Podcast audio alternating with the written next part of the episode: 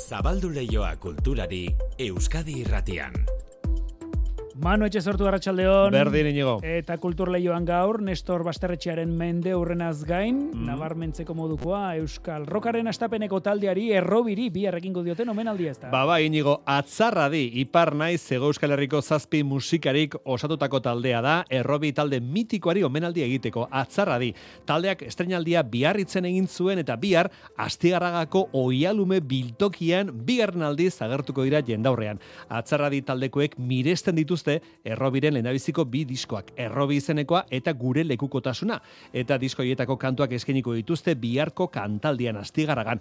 Gurekin berehala taldeko Patxi Etxeberri eta Xabi Peri. Gero arte inigo azte Gero pasa. Bihar errobiri omenaldi astigarragan eta Gernikan berriz bertso zaleen urteko itzordu handietako bat bertso eguna bihar Gernikan aurten bereziki bertso eskolei aitortza eginez oier jurramendi antolaketa. bertxozaleak esaten degunean, ba, bueno, e, gauza asko e, ebarne biltzen dira, eta ho- horietako importantetako bat, e, bertxo eskolak dira, ba, bueno, urte osoan zehar e, bertan biltzen dirako hainbat bertsoa eta e, bertso e- ezale, eta egun hau ere izaten da bereziki, e, bueno, ba, bizkatzen fokatu eta batez ere aurtengoa bertso eskoletara. Gernikan bihar bertso eguneko ospakizuna kalean hasiko da, ondoren astran egingo dute bazkaria eta han egingo dute gainera eguneko bertso saio nagusia, txartelak salgai. Artearekin lotutako notizia ugari bestela, Nestor Basterretxaren mendeurreneko ekitaldiak urtean zehar luzatuko direnak, Basterretxaren arteak herri gisa forma ematen lagundu digula dio, bingen zupiria kultura zailburuak. Adierazi nahi dugu artea izan dela gure herritasuna mamitu, gorpuztu eta sustatu duen ekimen bat eta ekspresio bat mende honetan zehar. Donostiako tabakalerak aurtengo lendabiziko erakusketa aurkeztu du, gainera Bizkaiko museoek aretoek eta foruen klabe deituek aurtengo programazioaren berri eman digute, eta aurtengo asumei buruzari garela ez ahaztu Bilborrokek gaur egingo duela aurtengo programazio aurkezteko ekitaldia, jendaurreko ekitaldia, iluntzeko zazpietan hasita e, Bilborroken gaur bertan izango denaren berri, joarrao martearenak. Eraikin osoko espazioetan jarduerak egingo dira. Entsegun geletan urtean zehar egingo diren programak erakutsiko dira eta aurreko ediziotako bideoak jarriko dira. Alaber, Bilborroken dokumentalaren teaser bat proiektatuko da. Dokumental honek ekipamenduaren historia jasotzen du berari lotutako personen testigantzez lagunduta. Zazpitatik aurrera erabileran itzeko aretoan musika manaldiak. Soda Timek musika urbanoko erakusketa bat egingo du hainbat artistarekin. Bitter Suitek berriz kontzertu akustikoa eskainiko du FEM zikloko parte hartzaileen kolaborazio bereziekin. Amuma, Funk and Soul taldearen kontzertuare programatu da eta Zeleraka eta Monet DJen saioak amaiera emango dio musika atalari. Hori guztiak gaur Bilborroken eta bihar gogora ezagun bertan hasiko duela bere bira urtz taldeak. Ostirala izanik Ego Euskal Herriko karteldegiari errepaso emango diogu, aurten gozkarretarako Oppenheimeren ondoren izendapen gehien jaso duen filma gaurtik karteldegian Pur Things izenekoa. Emma Stone aktorea paper nagusian eta Oscarra irabazteko hautagien artean dago Emma Stone. Film fantastikoa eta Frankensteinen mitua berreskuratu dute emakume ikuspegitik. Geroxiago xetasunak Iker Zabalaren eskotik. Euskadi irratian kultur leioa. Manu etxe sortu. Ba, guregan etorri dira Patxi, Patxi, Arratsaldeon Arratsaldeon. eta Xabi, Arratsaldeon Xabi. Arratxaldeon. Bueno, hemendik atera duzue taldearen izena.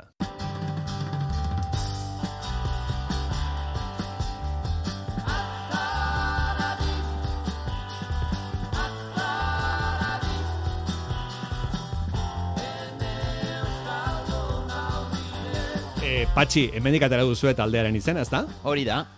Hau da, errobiren abesti bat, mitikoa, betikoa, nora goaz izenekoa, eta horrezaten du atzarradi. Atzarradi zer da, esna adi edo, ez? Mugitu adi edo... Iratza, efen, Iratzarradi, ez? Atzaradi, ba, hori Bai, zen bai. ideia, eta atseman dugu, be, izen hori, uh, izigarre interesgarria izaiten alzela, be, talde berri bat muntatzeko. muntatzeko. Bueno, errobi taldearen oroitzapenetik sortu da atzarradi taldea.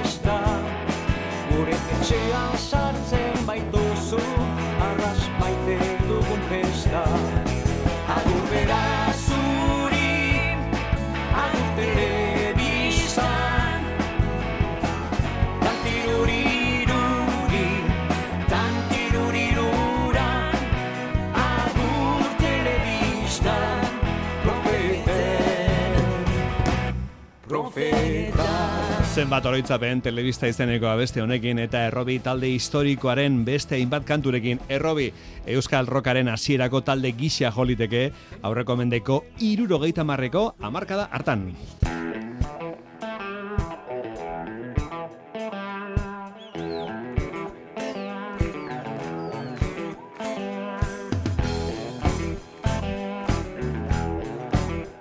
Ba errobi taldeari omenaldi egiteko sortu da atzarradi taldea.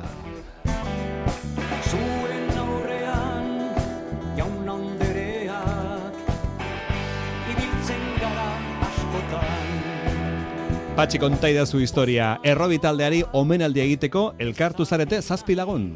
Hori da, be, Xabi Periko kantzuen ideia, uh, be, omenaldi bat muntatzeko, zenta berak ikasi zuen gitarra tipiazerarik, be, errobi uh, taldeari esker. Ah, Xabi, Eta, bai. Bai, bai, gida, bai. Ba, izuk ikasi zenuen e, gitarra jotzen errobiren kantak Ah. entzunez. Hau gida, da, Ah, bai, bolita, bai. bolita. Hori, eta, eta, orduan, be, berrogoita hamar urte berantago, ukandu Mm. ideia, be, talde berri bat muntatzea, be, omenaldi eder bat, Bai. garai, garai hori uh, voilà, gogoratzeko, ez? gogoratzeko. Gogoratzeko. Ze, berrogeita mar urte ez zer dira, aurten errobi sortu zela edo iaz edo orain dira berrogeita mar urte. Eh, uste dut, uh, aurten dela, bai. Berrogeita Bai, mar urte, bai, bai. aurten dira Xabi, errobi talde hasi zela, bai. Hala. Ongi, eta beraz, e, bueno, ba, zenbaki borobila da, eta zazpi lagun elkartu zarete atzarradi sortzeko. Nola izan da elkartzeko prozesua? Lehendik ezagunak zinete, nola, nola izan da lotura, patxi? Hori, ba, fe, hasta peñan hori izan da idea, baina badaki, fen, dakizun bezala behar bada, be, errobiren errepertoria izigarri landua da. Mhm. Orduan, be, be Xabik behar zituen musikari aske honak, Bai. nien iz, hola bezala kantaria naiz, iskat eta gaztean naiz eh, aventura hortain, baina eh, orduan behartu ditu Uh, sei, sei musikari, Mhm. uh, voilà, adibidez uh, Javier Perez de Azpeitia, ari da Euskadi orkestrarekin, Bai. piano, piano um, jotzaile gisa. Eta gero ere be, egualdetik bada um, uh, Miguel Artieda, Hora, tapia eta lituria taldearekin. Eh? Xabi uh, ari zen gitara itoiz taldean.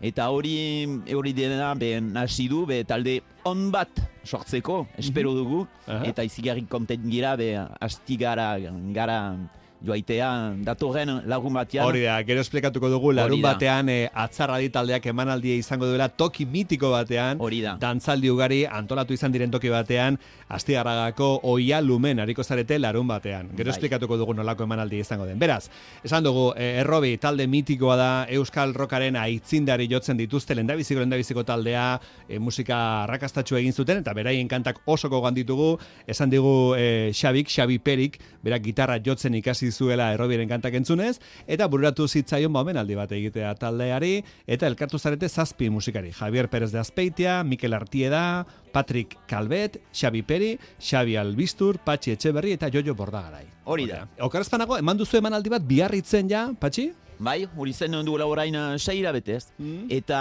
be, uh, be arrakasta izan da, gutxi gora bera seiun pertsona uh, bildu genituen. Eta antzen ere, be oia lume biltokiko diabea, hor zen, eta Xabi Perirekin, be ukandute ideia, konzepturi, konzerturi, muntatzea, be oia lumerat, eta horretarako plazer handi batekin, be, Bai. dinen gira datorren argumatian Aha. egoalderat. Berak ikusi zuen biarritzeko emanaldia, eta esan zuen nik hau eraman nahi dute astigara gara, Bai. oia lumera. Nolako izango da larun bateko emanaldia? Zer antolatuko duzu larun baterako, Patxi? Alors, ideia da, konzertua hasiko da gaueko um, amaretatik goiti. Hmm? Baina, gero bada konzertu hori, bara, errobi, errobiri, fe, omenaldi eder bat nahi dugu eman. Baina gero izanen da ere parada, gibelan ukanen dugu pantaila bat. Mhm. Eta ideia da hori, ere uh, kontatzea nola, uh, fen, zer gertatzen zen gai hortan iparaldean eta egoaldean ere. Irurogeita marreko amarkadan edo? Hori, hori da. Gara Izanen hartako dira irudiak eta argazkiak, irudiak, voilà, Bai. pixkat kontekstua eh, jakiteko nola pasatzen zen gai. Voilà.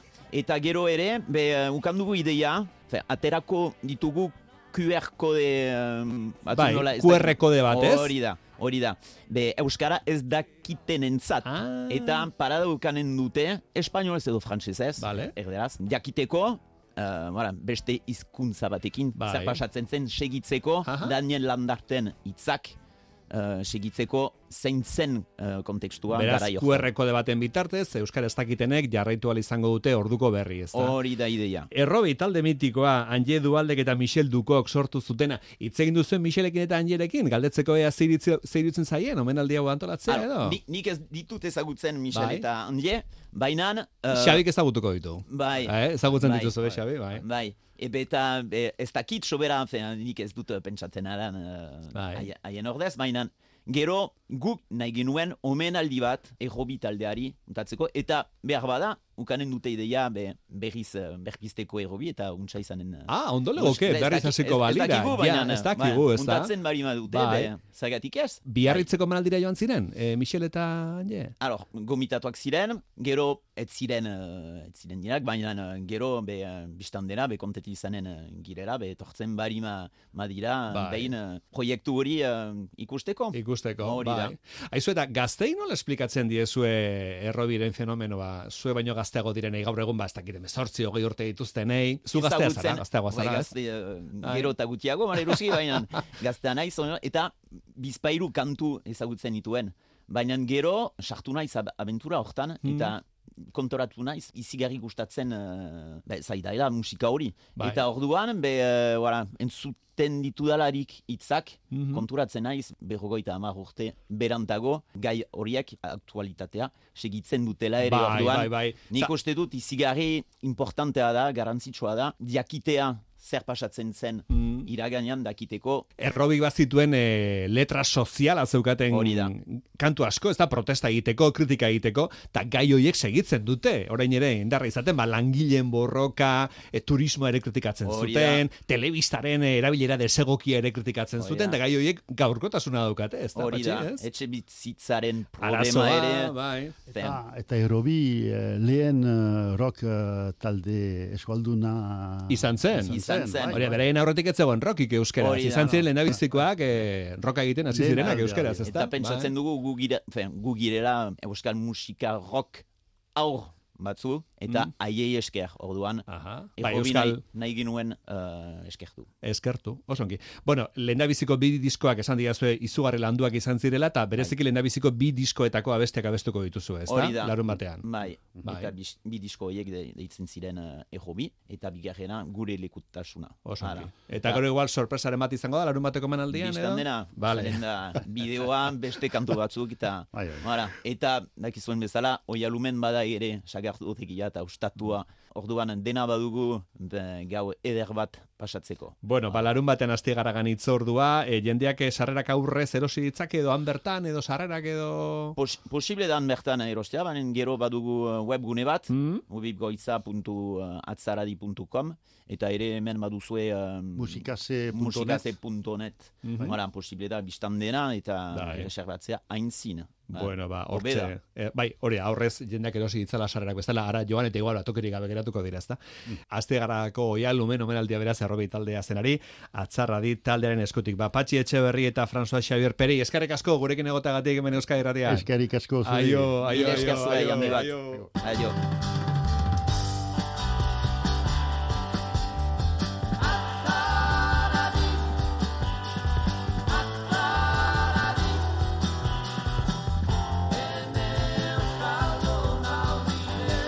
Elkarrezketan, baina eta berriz, larun bat aipatu dugu, bihar da, eh? Biharko larun bata, bihar izango da atzarradikoen emanaldia, aste oialumen.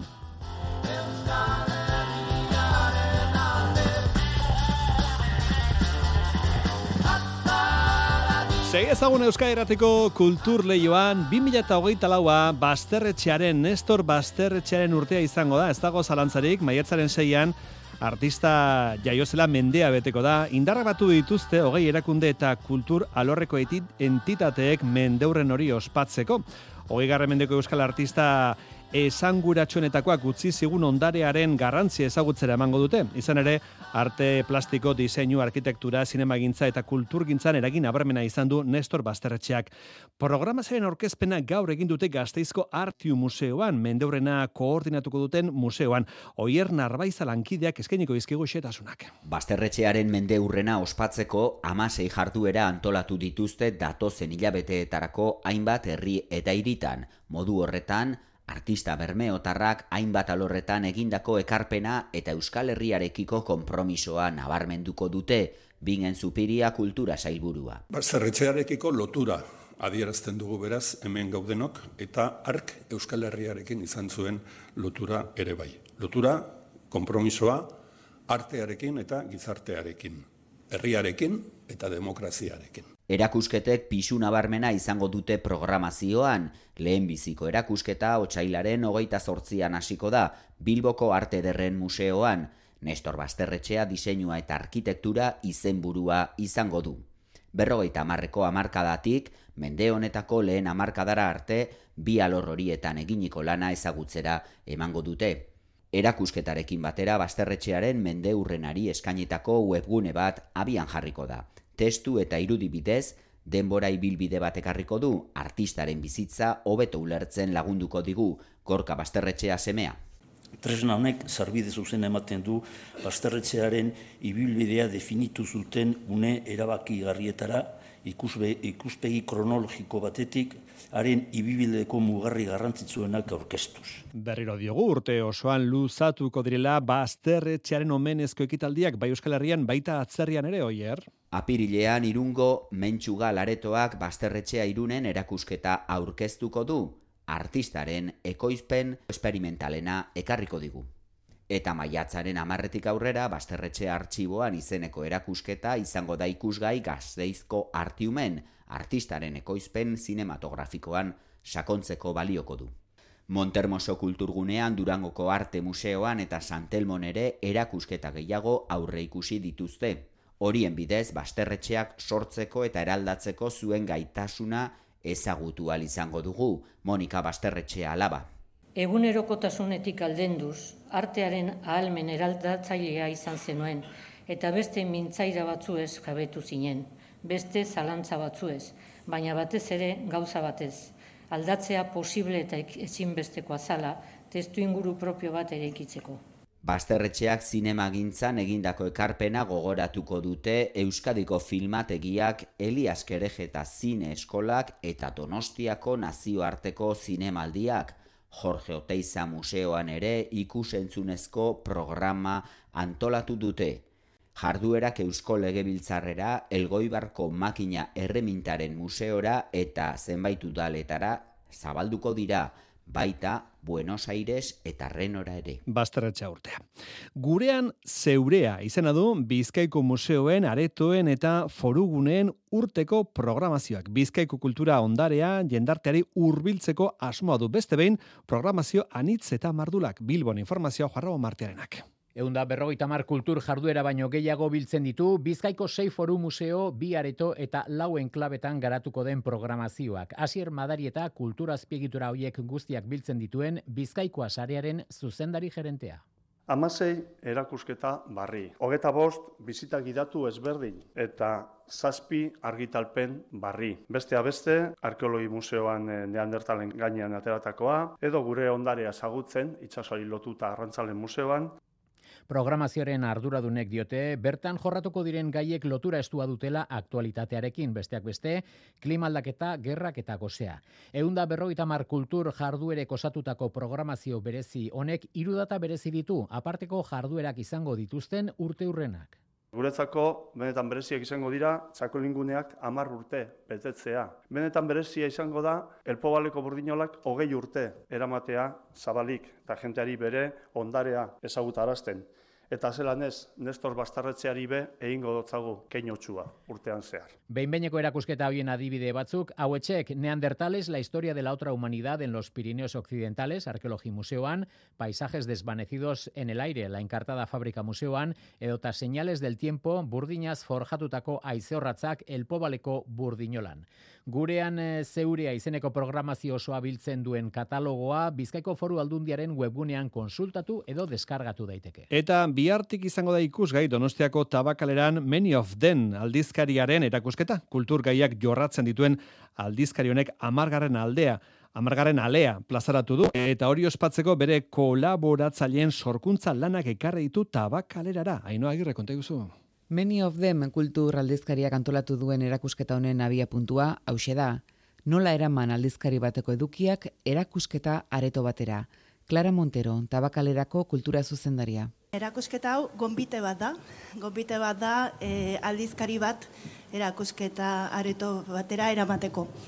E, hain zuzen ere, e, Many of Them proiektuaren atzetik dauden Antonio Makarro eta Pedro Kanikova, ri gonbidapena luzatu genien e, haien proiektu editoriala honea ekartzeko, eta haiek erabaki zuten jirali joit artista britaindarra gonbidatzea, haien artxiboan inmersio lan bat egiteko, eta hori e, orain ikusiko dugun instalazio zoragarri honetan bihurtzeko. Transbertsalitatea da Many of Them aldizkariaren ezaugarri nagusinetariko bat, artisten, pentsalarien eta arte komisarioen topagune izateko asmoz sortu zuten aldizkari hau Antonio Makarrok eta Pedro Kanikobak 2008an eta lelo horri eutxi diote orain arteko bidean. Euren argitalpenetan, moda, zinema, arte plastikoak nastu egiten dira, fusionatu egiten dira eta estetikaren bidez bateratu. Nik uste dut gure testu inguruan dagoen proiektu editorial berezienetako bat dela, zalantzari gabe naziortekoena, bestelako sormen adierazpenekin etengabeko solasaldi batetan egotea du ezaugarri gainera, eta oso pozgarria da amargarren alea ospatzea erakusketa honekin. You want it to be art and I want it to be magazine. Many of them aldizkarien donostiarraren erakusketa apirilera bitarte izango da ikusgai tabakaleran.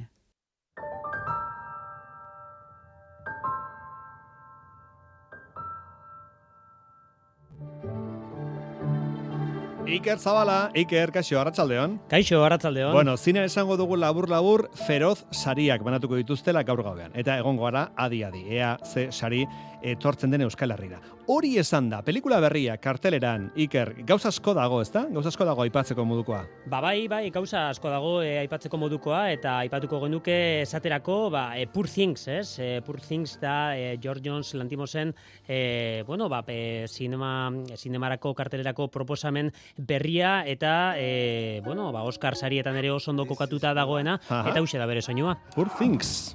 Bella, this is Mr. McCandles. Hello, Bella. Eh, Poor Things, eh, Iker Poor Things, oso pelikula personala da, eta urte hasirak ekarri digun gertakaria handi hoietako bat, ezta? Bai, bai, bai, Georgios Lantimos, Gresiako zuzendaria dugu, denaren eh, atzean, Hollywoodeko izenekin batera, ere egonkortuan lanean, bere sigilua galdu gabe, Europan urte askotan lanean egon gabe, hogeita bat garran mendeko, bueno, e, autore zineman dagoen izen potere txunetakoa da. Eta horrein honetan, nolabait, e, Frankensteinen sustraia duen planteamendu hartu, eta nolabaiteko askatasun feministaren parabola erekiko dugu.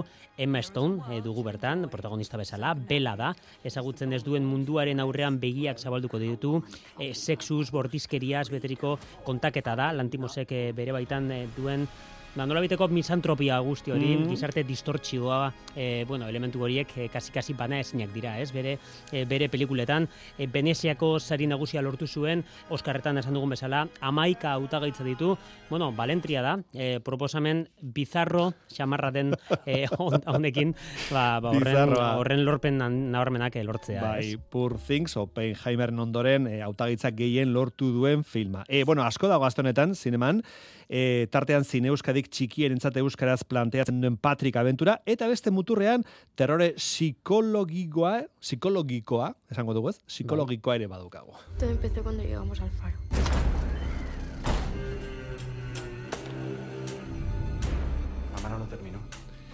El Faro, Iker Ángeles Hernández bigarren lana da, irla baten testu inguruan emango den historioa. Bai, bai, nolabait itxasargiek duten, ez? Atmosfera irristakor misteriotsu horri heldu egiten dio, bere garaian Robert Eggersek ere egin zuen, ez? The Lighthouse pelikula ura, zoragarria.